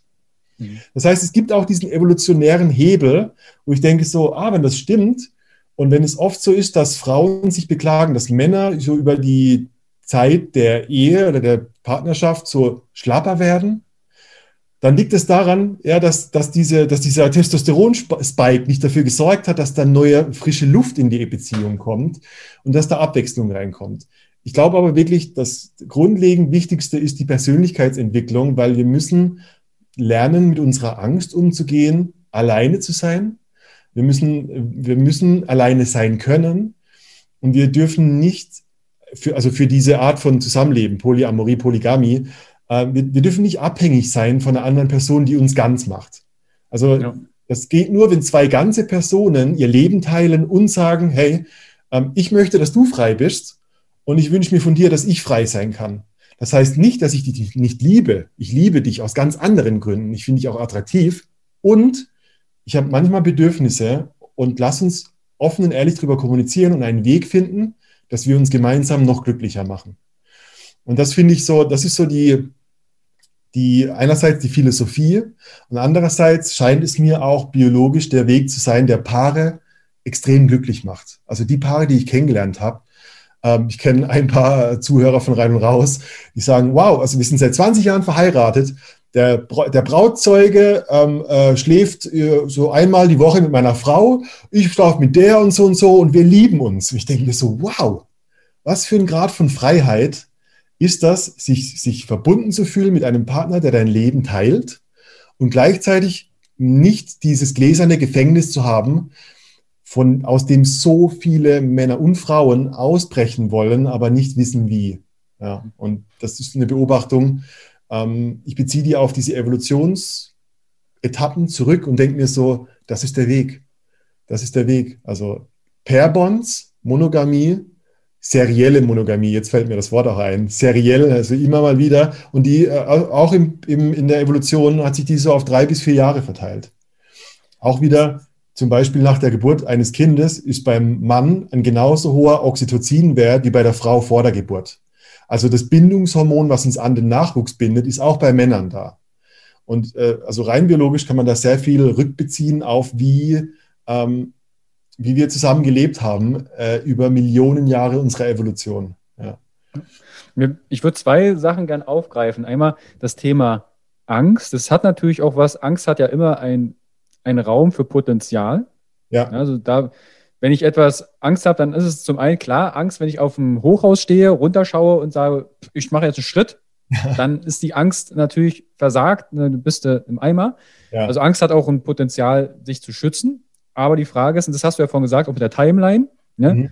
Zukunft, ich weiß nicht, was passiert, Angst, gucke ich ja. zurück, kann ich ganz mal schnell depressiv werden, hätte ja. ich mal gemacht, könnte ich mal gemacht haben. Deshalb, wie gehe ich denn jetzt in diese Kommunikation? Weil das kam zum Beispiel auch ganz häufig bei meiner Community und sagt, ja, wir sprechen darüber. Jetzt aber die Frage, Hast du da vielleicht noch eine Idee oder einen Impuls an die Zuschauer und Zuhörer? Wie gehe ich denn mit meinem Partner in die Kommunikation, ohne ja. dass die Person gleich denkt, Gott, ich werde verlassen, ich bin allein, Angst, Alarmanlage an? ich glaube, also Nummer eins, ich glaube, ähm, dass im besten Fall ist es etwas, was so zu meiner Kommunikation gehört, dass ich nicht erst drei Jahre nach einer monogamen Beziehung mit der Tür ins Haus falle. Also, weißt du, dass das schon ein, ein, auch ein Thema sein kann beim Dating, zu sagen, wie stehst eigentlich du zu Liebes- und, und, und Beziehungsformen? Was ist dein Take? Ähm, nicht um eine Selektion zu betreiben, sondern einfach um Bewusstsein zu schaffen für, auch, du kannst ja auch sagen, ich weiß es manchmal gar nicht so genau, aber ich stelle mir vor, dass du nach ein paar Jahren Beziehung ähm, ich dir gern die Freiheit geben würde, dich äh, nicht zu unterdrücken für mich. Ja, ich glaube, wir unterdrücken uns oft zugunsten ähm, der Emotionen von anderen. Also, wenn ich meine Freiheit nicht lebe, dann wirst du nicht traurig sein. Und es ist besser, wenn du nicht traurig bist. Wir sind sehr, das dient keinem. Also, ich, da, da würde ich meinen Partner behandeln wie ein Kind, das keine Trauer aushält. Und gleichzeitig würde ich mich von meiner Lebendigkeit abschneiden. Also, ich sage ganz gerne, es gibt, keine, es gibt keine richtige Art von Beziehung, aber es gibt eine lebendige Beziehung. Und ich wünsche mir beim Dating, wenn ich, wenn ich jemanden kennenlerne, will ich rausfinden, wie lebendig bist du? Wie, und das ist, also du könntest Angst dazu sagen und du könntest auch Lebendigkeit dazu sagen. Also wie viel ähm, äh, will ich eine Beziehung als, als Persönlichkeitsentwicklung sehen, wo man guckt, wo sind denn meine Grenzen, die ich einfach so stillschweigend akzeptiert habe. Ähm, und das Zweite, das ist wirklich, also hat sich in den letzten Jahren rumgesprochen, ist so dieses Thema radikale Ehrlichkeit ist im Grunde genommen ein Teilgebiet von einer Gestalttherapie, könnte man sagen. Mhm. Ähm, und es geht darum zu berichten und zu sagen, ähm, wow, Schatz, ich habe mir Gedanken gemacht, ich spüre, wow, ich werde richtig nervös, ich habe Angst, dass du davonläufst. Und ich wollte dir sagen, manchmal denke ich über andere Frauen beim Sex nach. Und dann aber auch da bleiben und dem Partner dann den Raum geben und zu sagen, oh, vielleicht kommt zu die Antwort, oh Gott sei Dank sagst du es, ich habe auch schon an andere Männer gedacht. das ist der Optimalfall, weil dann da, da passiert Dialog. Mhm. Ähm, was natürlich passieren kann, ist, dass jemand sagt so, ah, bist du verrückt, wir sind noch in einer Ehe, das ist nicht natürlich. Und ähm, ja, also unsere heutige Vorstellung von Natürlichkeit, die entstammt nicht der Biologie, sondern der christlichen Theologie. Und das ist eigentlich so dieses, wie weit ist mein Partner bereit, Kultur und, und Glaubenssätze, die ich von meiner Kindheit einfach durch Disney, durch Filme mitbekommen habe, loszulassen, um herauszufinden, wie viel Lebendigkeit in ihm drinsteckt. Und das sind Schwitzerhände, das ist unangenehm, das ist, oh, was wird er wohl heute machen? Aber ich würde behaupten, das ist das Salz in der Suppe des Lebens und äh, das ist das, was eine, eine Beziehung lebendig macht. Ich kenne Be Beziehungen, äh, also da haben zwei ein Kind plus die, die, die zweite Frau wohnt noch im gleichen Haus mit dabei. Ähm, ich kenne äh, wirklich 20 Jahre verheiratete Leute, die das pflegen und wirklich so solche Exemplare als, als, als Beispiel herzunehmen und zu sagen, schau mal, es gibt eine Art, wie die wirklich eine, eine, viel tiefere Liebe erreicht haben, durch diese Art von Freiheit, die sie sich selber gönnen. Ähm, ich wünsche mir das für dich und für mich in der Beziehung. Gibt es eine Möglichkeit, wie wir uns Freiheit ermöglichen können und gleichzeitig mh, hm, so ein ja, unausgesprochenes, eine Abmachung haben, wobei ich keine sozialen Verträge mag, aber so dieses, wow, ich liebe dich aus ganz anderen Gründen. Und manchmal ist der Affe in mir, der einfach Neues will. Mhm. Und wenn ich dann Neues hatte, dann bin ich froh, dass ich da einen Partner habe, mit dem ich eine Historie teile. mit dem ich Lebensabschnitte teile. Das andere, das war nur Abreibung. Äh, und das zu unterscheiden ähm, und, und das offene Gespräch drüber führen. Warte mal, wie viel limitieren wir uns füreinander und tun wir uns wirklich einen Gefallen oder denken wir nur, dass wir uns einen Gefallen tun? Ähm, Finde ich eine wichtige Konversation. Also ehrlich sein, ich würde niemandem empfehlen, das hintenrum zu machen dann zu sagen, übrigens, Schatz, ich habe dich betrogen. Das passiert meistens in den Ehen. Sondern eher ähm, zu sagen, wie ist es eigentlich bei dir? Wie, wie hast du manchmal Lust auf andere? Mhm. Und ein gutes Beispiel, was ich erlebt habe von, von, ähm, von mehreren Paaren, die haben gesagt, lass uns erst mal rausgehen zusammen. Wir haben ein Date und wir sagen uns einfach nur, wen wir hier im Restaurant noch alles attraktiv finden. Mhm. Oh, um so ein bisschen diese Unsicherheit zu spüren, ohne dass jetzt gleich Sex passiert. Mhm. So, oh, die da vorne macht mich heiß, geiles rotes Kleid. Oh, der, Typ, der sieht aus wie Brad Pitt, macht mich an, der drei Tage Bart. Bin ich so, oh, okay. Also da fängt schon so diese Reibung an. Ähm, und, und das kannst du steigern, bis letztendlich, bis du rausgehst, irgendwie abends ähm, zum Beispiel eine, eine Person zu, einem, zu einer Dreierkonstellation einlädst und einfach mal guckst, wie es ist, wenn ein, ein anderer Mann jetzt zum Beispiel, wenn ich an mich denke, äh, Sex mit einer Frau hat, der hinterlässt keine Telefonnummer, der sagt niemals seinen Namen im besten Fall. Ihr habt so eine sexuelle Interaktion. Und ich kann zugucken, boah, was passiert in mir, wenn ich das sehe? Wie viele Ängste, Eifersucht, Neid, mhm. ah, was, welche Aggressionen kommen hoch? Und wie viel hat das mit mir zu tun und meinem Besitzanspruch der Frau gegenüber? Mhm. Und das ist interessant. Ähm, und es könnte eine Möglichkeit sein, so einen sicheren Rahmen zu schaffen, äh, wo ich danach nicht denke, so, die hat doch bestimmt noch Kontakt mit dem, die Telefonnummer, die war irgendwo, sondern das zu trennen. Mhm. Ähm, Kenne ich viele Paare, die machen das so, ähm, sagen einfach nur so, wow, die Person da vorne, lass uns die mal ansprechen, ob die Bock hat auf einen Dreier. Und äh, wirklich das dann wirklich zusammen, also das Erlebnis zusammen erleben mhm. und danach auch wieder diese, diese Sicherheit, diese Vertrautheit zu reetablieren, zu, wieder zurückkommen zur Verbindung. Ähm, sind Möglichkeiten, sich daran zu tasten an diesen Lebensstil. Mhm. Was ich gerade äh, raushöre, ist ja auch eine gewisse Offenheit, aber es bedarf ja natürlich auch erstmal die eigene. Du hast von radikale Ehrlichkeit gesagt, diese ja. eigene radikale Ehrlichkeit zu sich selbst. Ja, Was wünsche stimmt. ich mir eigentlich? Was sind meine Vorlieben? Ja. Das war ja vorhin auch ein Thema, auch in der Community. Zum Beispiel war eine Frage, wie kann ich Vorlieben und Fetische nutzen und ja. damit umgehen? Ja, spannend. Ich, also ich bin mit, also Vorlieben und Fetische sind für mich, da ist schon noch eine kleine Welt dazwischen. Ähm, ich bin, mm, also Fetische nenne ich, sind oft sexuelle Stilbildungen, die so eine Art Skript sind, wie Sex funktionieren muss. Das heißt, äh, wenn ich einen Fetisch habe, dass ich nur zum Orgasmus komme, indem ich Analsex mit einer Frau mache, und zwar von hinten. Also sobald es dieses Filmskript gibt, wie etwas ablaufen muss, ähm, habe ich nicht wirklich Sex, weil Sex ist für mich Dialog, heißt für mich nicht, ich habe eine, ich, ich inszeniere ein Schauspiel, das für mich passt, sondern ich will eigentlich ein Dialog im Austausch sein und ja, fließende Übergänge erleben. Also ich will im Erleben sein, nicht im Kopf eine Szene nachspielen. Mhm. Ähm, auf der anderen Seite also das ist so die eine Extremwahrnehmung von, ah, Fetische sind nicht so gut. Auf der anderen Seite sind Fetische für mich, es gibt einen sehr berühmten Satz, ähm, empfehle ich jedem, ich habe auch extra das Buch hierher gelegt, heißt äh, The Erotic Mind. Du siehst schon anhand der, anhand der Post-its, ich habe das durchgeforstet. Und die Erotic Mind hat so eine Formel, die sagt, Erregung ist Anziehung plus Herausforderung. Das heißt, die, ähm, das Buch erforscht so die, die größtmögliche Erregung, die größte Lust erleben wir eigentlich, wenn wir von etwas angezogen sind und eine Herausforderung überkommen müssen.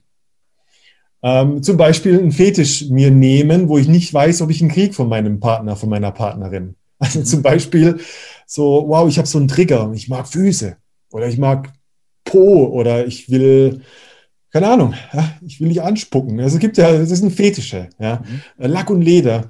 Ähm, und dieses, dieses Momentum der Unsicherheit, ob ich das bekomme, wie das beim Gegenüber ankommt, ähm, ist erstmal dieses, uh, ich bin nicht sicher. Aber wenn ich es dann bekomme, also wenn ich dann die Füße in den Mund nehmen darf, wenn man so will, dann ist so diese große Geilheit, die sich da, die sich da auslöst sozusagen. Und ich erlebe eigentlich meine größte Erregung. Mhm. Und ähm, deshalb empfehle ich jedem, der Rein und Raus Podcast hat angefangen mit Experimenten. Ich habe ähm, alle meine Fantasien, die ich von Pornos hatte zum Beispiel, auf die, auf die Probe gestellt und habe die in Fleisch und Blut erlebt, weil die bisher nur in meinem Kopf drin waren und da waren es Fetische. Mhm. Aber woher weiß ich denn, ob ein Fetisch in real mir genauso taugt? Schwieriges Thema, mhm. weil meine Fantasie entsteht durch meine Augen und meine Hand am Penis, ist, gleich, ist nicht gleich Dialog mit dem Partner, mit dem ich es wirklich dann durchführe.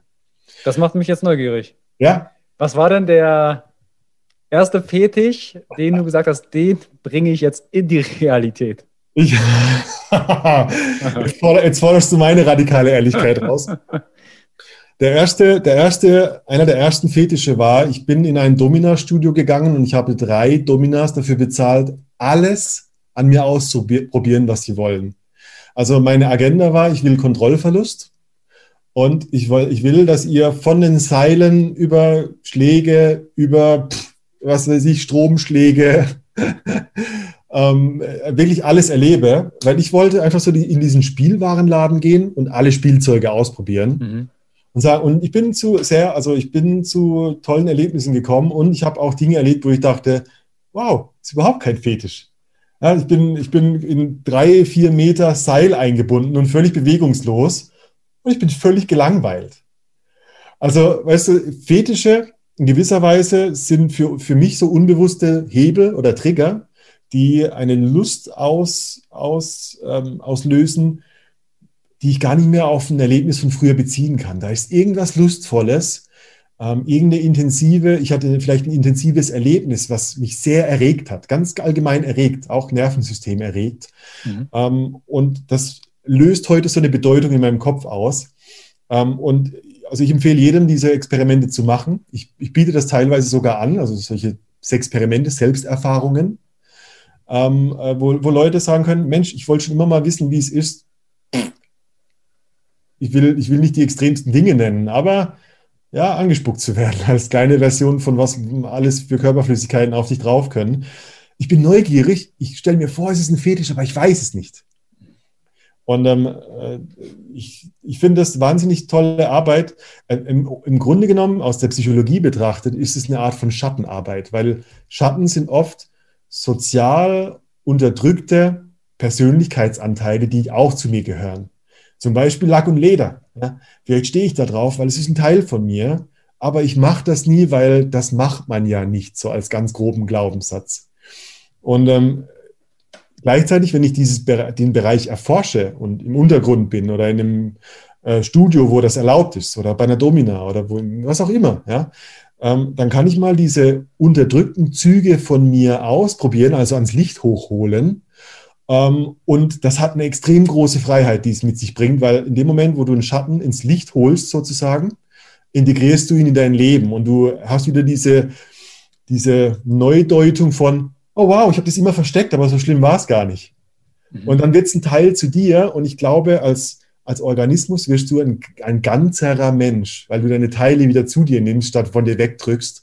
Ähm, und das, ähm, ich, ich habe so viele Leute in unseren eigenen Workshops auch schon gesehen, oh, da werden Leute vom, also vom zweidimensionalen, vom, vom, also Konzept auf Papier, ich bin so und so, da werden Leute erstmal lebendig zu dreidimensionalen Objekten, die vielschichtig sind und die Bedürfnisse haben und die Wünsche äußern, ähm, die sie einfach in ihrem konzeptionellen Denken oder in ihrem konzeptionellen Leben nie wirklich rausgelebt haben. Und äh, das ist für mich viel größer als Sex. Das ist für mich Therapie. Ähm, nur, dass ich Sex nenne, weil wenn ich Therapie nenne, kommt keiner. mhm. Ja. Ich glaube, Jones, wir haben ja jetzt schon einige Minuten. Ja, wir sind im Zuschauer Flow. und Zuhörer wissen und merken auch, wir könnten da jetzt noch viel, da wird es wahrscheinlich auch noch eine Fortsetzung auf Fortsetzungen ja, geben. Gerne. Wir haben, lass mich noch mal kurz zusammenfassen. Wir haben quasi überhaupt erstmal über deine Geschichte, Pornosucht, ja. gesprochen und haben da vielleicht auch den einen oder anderen jetzt eingeholt und gemerkt, ey, warte mal, das Thema berührt mich auch. Das Thema Sucht. Ja. Dann hast du gesagt, kalter Entzug, Ne, Cold Turkey ist zumindest was Dopamin und Co. angeht, erstmal, es ist hart, mhm. aber in dem Falle möglich. Da würde ich noch mal ganz kurz drauf zurückkommen. Wie ja. kann ich diesen kalten Entzug bestmöglich gestalten? Sperre ich alle Internetseiten, haue ich meinen Laptop ja. jetzt einfach äh, ja. aus dem Fenster und sage, okay, oder gibt sich mir beide Hände ein? Ich würde, also ich würde dir empfehlen, mein Gott, wie, wie viele äh, Versuchungen. Viele, es gibt doch tausend und ein Versuchungen. Wie viele geheime Passwörter ich trotzdem geknackt habe, um an, mein, um an meinen eigenen Laptop ranzukommen, ist skurril.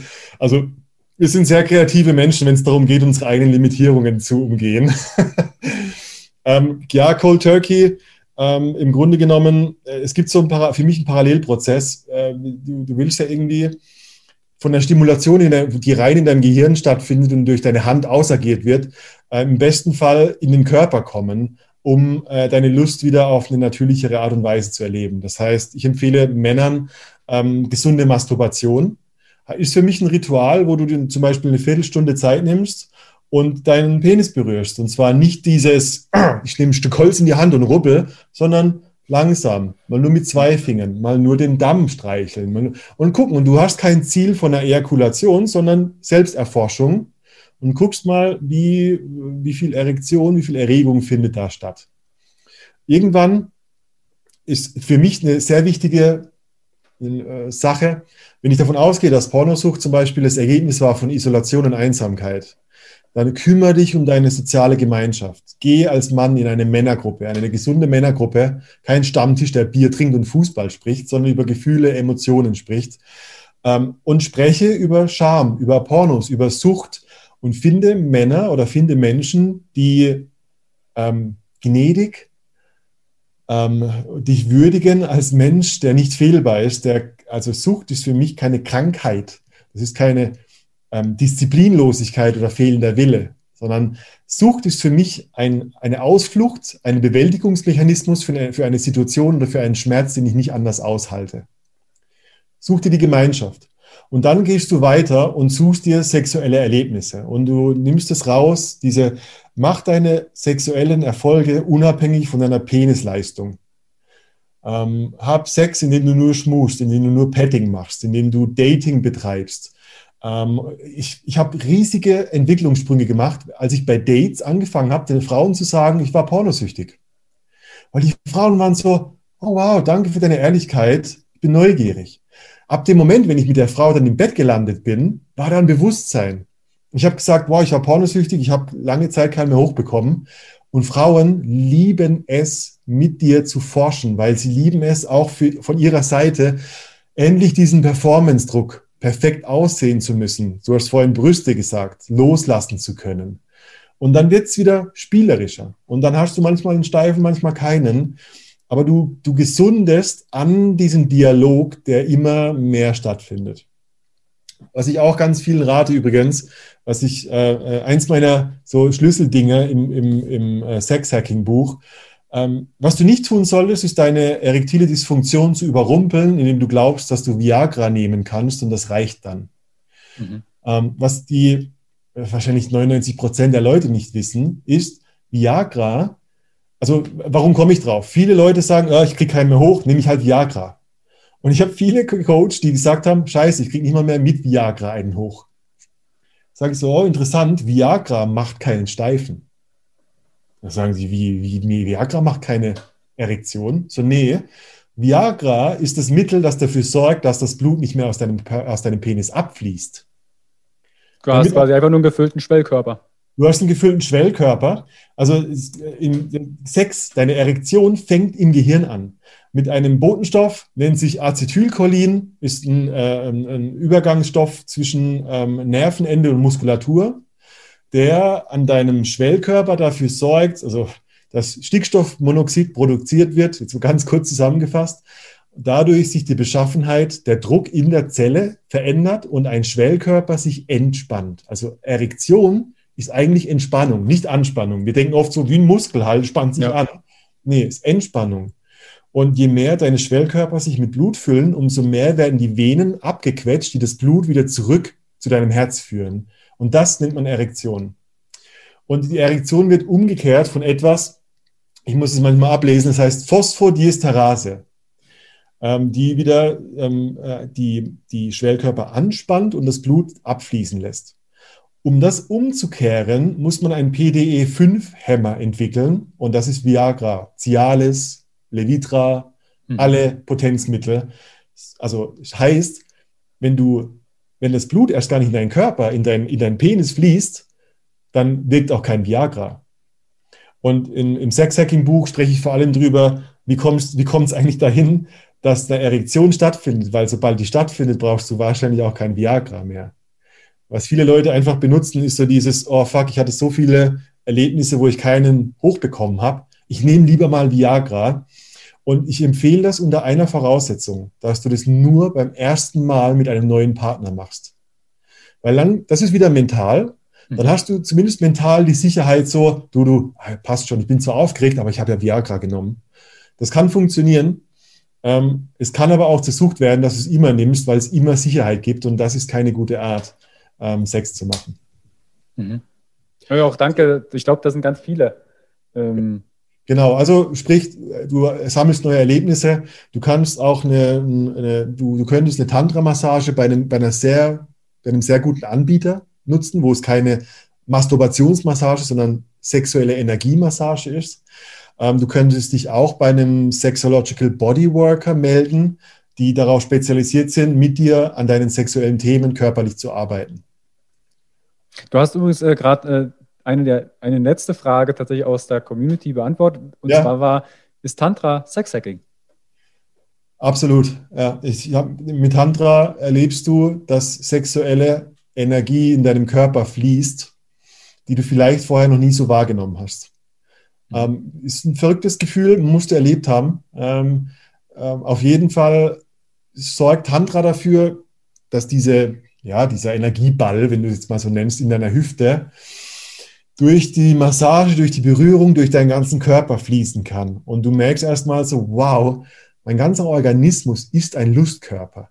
Sex mhm. ist nicht auf meinen Genitalbereich fokussiert. Mein Genitalbereich ist ein Fortpflanzungsorgan. Mein Sexualorgan ist das Gehirn und mein ganzer Körper. Und ähm, das ist Sexhacking, auf jeden Fall, ja, für mich. Ja. Und ähm, genau, würde ich sehr empfehlen. Würde ich sehr empfehlen. Also ich, ich glaube, die Zuschauer und Zuhörer haben jetzt wirklich viele Werkzeuge auch an die Hand bekommen. Also ja. Sie wissen jetzt inzwischen, dass Viagra nur die biologische, aber das ja. Gehirn, hast du gerade so schön gesagt, das Gehirn ist das Sexualorgan. Ja, auch Deshalb, der Orgasmus. Ja. Ähm, was viele Männer nicht wissen, ist zum Beispiel, es gibt einen Unterschied zwischen Ejakulationsreflex und Orgasmus. Und der Orgasmus ist ein Gehirnorgasmus. Und ähm, viele Männer glauben, wenn sie abspritzen, hatten sie einen Orgasmus, aber dabei hatten sie nur einen Reflex vom Körper. Ähm, also auch da, gerade in Bezug auf Tantra, diese sexuelle Energie kennenzulernen, ist sehr wahrscheinlich eine große Voraussetzung für einen Ganzkörperorgasmus und auch für Männer multiple Orgasmen, weil Männer können multiple Orgasmen haben, wenn sie nicht ejakulieren. Und das kann man üben, das kann man trennen. Ähm, und wer da mehr wissen will, kann sich gerne bei mir melden dann, äh, oder das Buch lesen, da steht es in Kurzform drin. Ähm, äh, das ist eine spannende Reise, die Männer noch vor sich haben. Das sind Frauen oft weiter ja. in der Exploration, was es da alles gibt. Ja. Auch dieses, ich glaube, Frauen sind in einer, in einer Experimentierphase. Ne? Also auch bei der Frau gibt es ja verschiedene Orte ja. der Stimulation. Und der Mann denkt halt häufig, okay, ich nehme einen Schaltknüppel auf und ab und fertig. Ja. Es ist doch ein bisschen mehr. Und ich finde, äh, ich meine, es ist so eine, eine geile Entwicklung. Ähm, Frauen haben jetzt in den letzten, ich sag mal, 50 Jahren das erste Mal seit einer langen Zeit ähm, wieder die Sicherheit und die Freiheit, sich da austesten zu können, ohne als Hexe verbrannt zu werden, ohne unter dem Patriarchat so unterdrückt zu werden als die Hausfrau, die kochen soll. Ähm, und erst in letzter Zeit, ich meine, überleg dir mal, wie lange es gedauert hat, bis die Prostata der Frau anerkannt wurde, dass Frauen ejakulieren können, mhm. dass die Klitoris nicht nur der, nicht nur der Knubbel ist, sondern ein riesig, ein großes Gebilde erogener Zonen, dass ja. es einen Unterschied gibt zwischen Vulva und Vagina. Ähm, das, ist, das ist nicht älter als 20, 30 Jahre. Das ist verrückt. Und ähm, ich wünsche den Frauen, ähm, sehr viel mehr über ihre Sexualität zu erfahren, unter, dem, unter der Vorwarnung, dass es wahrscheinlich sehr viele Männer anpisst. Mhm. Weil die Männer oft noch in diesem patriarchalen, nee, nee, die Frau soll mal gehorchen, die soll nicht so frei sein, leiden, können sie nichts dafür. Und ich glaube, um wieder den großen Bogen zur Evolution zu spannen, wenn Frauen wirklich an die, an die Wurzel ihrer Sexualität kommen, dann mögen, dann mögen Frauen sehr viel mehr und sehr viel öfter Sex als Männer. Mit sehr viel mehr Partnern, mit unterschiedlichen Partnern. Wenn Frauen wirklich, wenn du sexuelle Frauen kennengelernt hast, dann sind das, die sind so voller Lebenslust und voller sexueller Energie und die, diese wurde so lange unterdrückt und so abgeschnitten, dass Frauen heute das Gefühl haben, sie sind, ihre Sexualität ist zu viel, sie sind zu viel für Männer, ähm, ihre Freiheit wäre zu viel und sich selber unterdrücken. Und ich sage euch Frauen da draußen, hört auf, euch zu unterdrücken, lebt eure Freiheit und gebt den Männern die Aufgabe, hinterherzukommen. Ja. Das ist ja schon fast ein, ein schönes Schlusswort. Ja. Ähm, Jones, du hast gesagt, hey, Buch lesen, das verlinke ich natürlich auch. Vielleicht machen wir da noch äh, Absolut. und ähnliches. Aber du hast auch gesagt, hey, wir können mit dir zusammenarbeiten. Wie, wie schaut dann die Zusammenarbeit aus? Was ist es jetzt nur für Männer? Weil du hast mehrfach den Männerkreis erwähnt. Ja, also ich mache. Wie schaut das aus? Ähm, ich bin viel unterwegs. Es gibt ähm, von rein und raus wahnsinnig gute Workshops. Ich sage das konkret so, weil die nicht von mir abhängen. Rein und raus Workshops sind eine Kombination von meinen liebsten Sexualtrainern. Ähm, finden zurzeit, also hoffentlich wieder dieses Jahr in Berlin statt. Ähm, es sind Sexological Bodyworker dabei. Es geht von Kommunikation bis zu Kink ähm, äh, ein ganzes Wochenende zu. Und das ist auch das, was ich vorhin gesagt habe, so dieses, warum ist es wichtig, einen Workshop zu besuchen, ist diese äh, körperliche Referenz. Ja. Alles, was du wirklich weißt, war irgendwann mal ein Event auf deiner Haut, auch wenn es dich nur berührt hat mental, war es Gänsehaut wahrscheinlich. Ähm, diese Workshops sind extrem gut. Ähm, ich habe so viele Leute kennengelernt, die haben so einen neuen Freiheitsgrad bei sich entdeckt. Ähm, will ich sehr empfehlen. Ähm, äh, ich bemühe mich da wirklich, die Leute zusammenzutrommeln, die Trainer zu organisieren. Die kommen teilweise aus Portugal extra angeflogen und so. Ähm, fantastische Workshops für gemischte Paare, äh, für, für, also gemischt 50-50 Männer, Frauen. Wir gucken, dass wir ein Gleichgewicht hinkriegen. Ähm, ich mache seit vier Jahren nee, seit sechs Jahren mache ich Männergruppen, seit drei, vier Jahren Männerreisen. Thema Initiation, Männlichkeit, ähm, äh, Emotionen unter Männern haben, äh, mehr, zu deiner männlichen Kraft zu finden. Ähm, das ist so die, die männliche Seite meiner Arbeit. Es gibt verschiedene Gruppen. Ich mache teilweise Trauma- und Tension Releasing Exercise Abende ähm, über Zoom zurzeit. Also es gibt äh, viele Möglichkeiten, an sich zu arbeiten. Alles steht bei dem, was ich anbiete, unter diesem, unter diesem Dach der neue Sex. Egal, ob das sich auf Geschlecht oder auf Sexualität bezieht. Ich will gerne Leute dazu befähigen, in ihre Eigenmacht zu kommen und in ihre Selbstbestimmtheit und ja, authentisch das zu leben, was sie, was ihre Wünsche und Bedürfnisse wollen. Das war ein gutes Schlusswort. Das war ein schönes Schlusswort. Bei genau. dem Schlusswort würde ich sogar fast schon belassen. Also ja. ihr findet von Jones alle Angebote, sei es Buch, Workshops, Homepage, genau. seine Social-Media-Kanäle, alles in den Show Notes und einer Videobox. Klickt da euch durch und ich verspreche euch, es wird noch eine Wiederholung geben. Vielleicht auch vor einem Workshop oder was. Also ich bin da wirklich angefixt, weil genau dieses Thema und ich hatte als letzte Einwand noch die, gefragt, wie stark schätzt meine Community ein, dass Sexualität noch ein Tabuthema ist? Und da ist ja. 80 Prozent haben gesagt, es ist noch ein Tabuthema. Das ist ein Horror, stimmt's? Ja. ja. Ich habe dir, weißt du, zum Beispiel, das, das wird das Schlusswort, ähm, vor 100, so, vor bis zu 150 Jahren war es noch gang und gäbe, Masturbation bei Kindern zu unterbinden, indem man Jungs einen Draht durch die Vorhaut gezogen hat und bei Mädchen die Klitoris weggeätzt hat. Es gab einen Dr. Kellogg's, der ist tatsächlich, der, ich glaube, der Bruder vom Müsli-Mann Kellogg's. Der hat das empfohlen und bis vor 150 Jahren wurde das noch gemacht. Das sind nicht so viele Generationen. Also diese Glaubenssätze, Dogmen, ja, diese, wo, in welcher Kultur wir leben, zurückgerechnet 150 Jahre, irgendwas zwischen sechs bis zehn Generationen. Das ist nichts. Ja. Und das steckt noch in uns. Und diese ganze sexuelle Arbeit ist eigentlich im Grunde genommen eine Befreiungsarbeit deiner Lebendigkeit. Ähm, und wenn ich so äh, an, das ist nur ein Beispiel von ganz vielen. Ähm, vor 200 Jahren wurde das Steckenpferd in, äh, verboten oder Schlafanzüge wurden erfunden, damit Menschen oder Kinder nicht mehr nackt im Bett schlafen und masturbieren. Mhm. Das ist die Auswirkung, die wir heute spüren. Und ich wünsche den Leuten, zu dieser Freiheit zurückzufinden, indem sie diesen Scheiß ablegen. Ja. So. Bei dem Wort lassen wir es. Jones, ich danke, danke dir. dir vielmals. Hat mir Bitte. wahnsinnig Spaß gemacht. Mir auch, sehr gerne. Wir, wir machen Teil 2, ich weiß es jetzt schon. Wir haben, wir haben kein einziges dieser, dieser ganzen äh, Supplements und Nährungsnahstoffe und Wurzeln besprochen. Also wir ja. machen nochmal eine extra Folge. Wir müssen noch mal äh, das Ganze aufgreifen. Aber Jones, ich danke dir vielmals. Spaß gemacht. Ganz liebe Grüße nach München. Liebe und Grüße.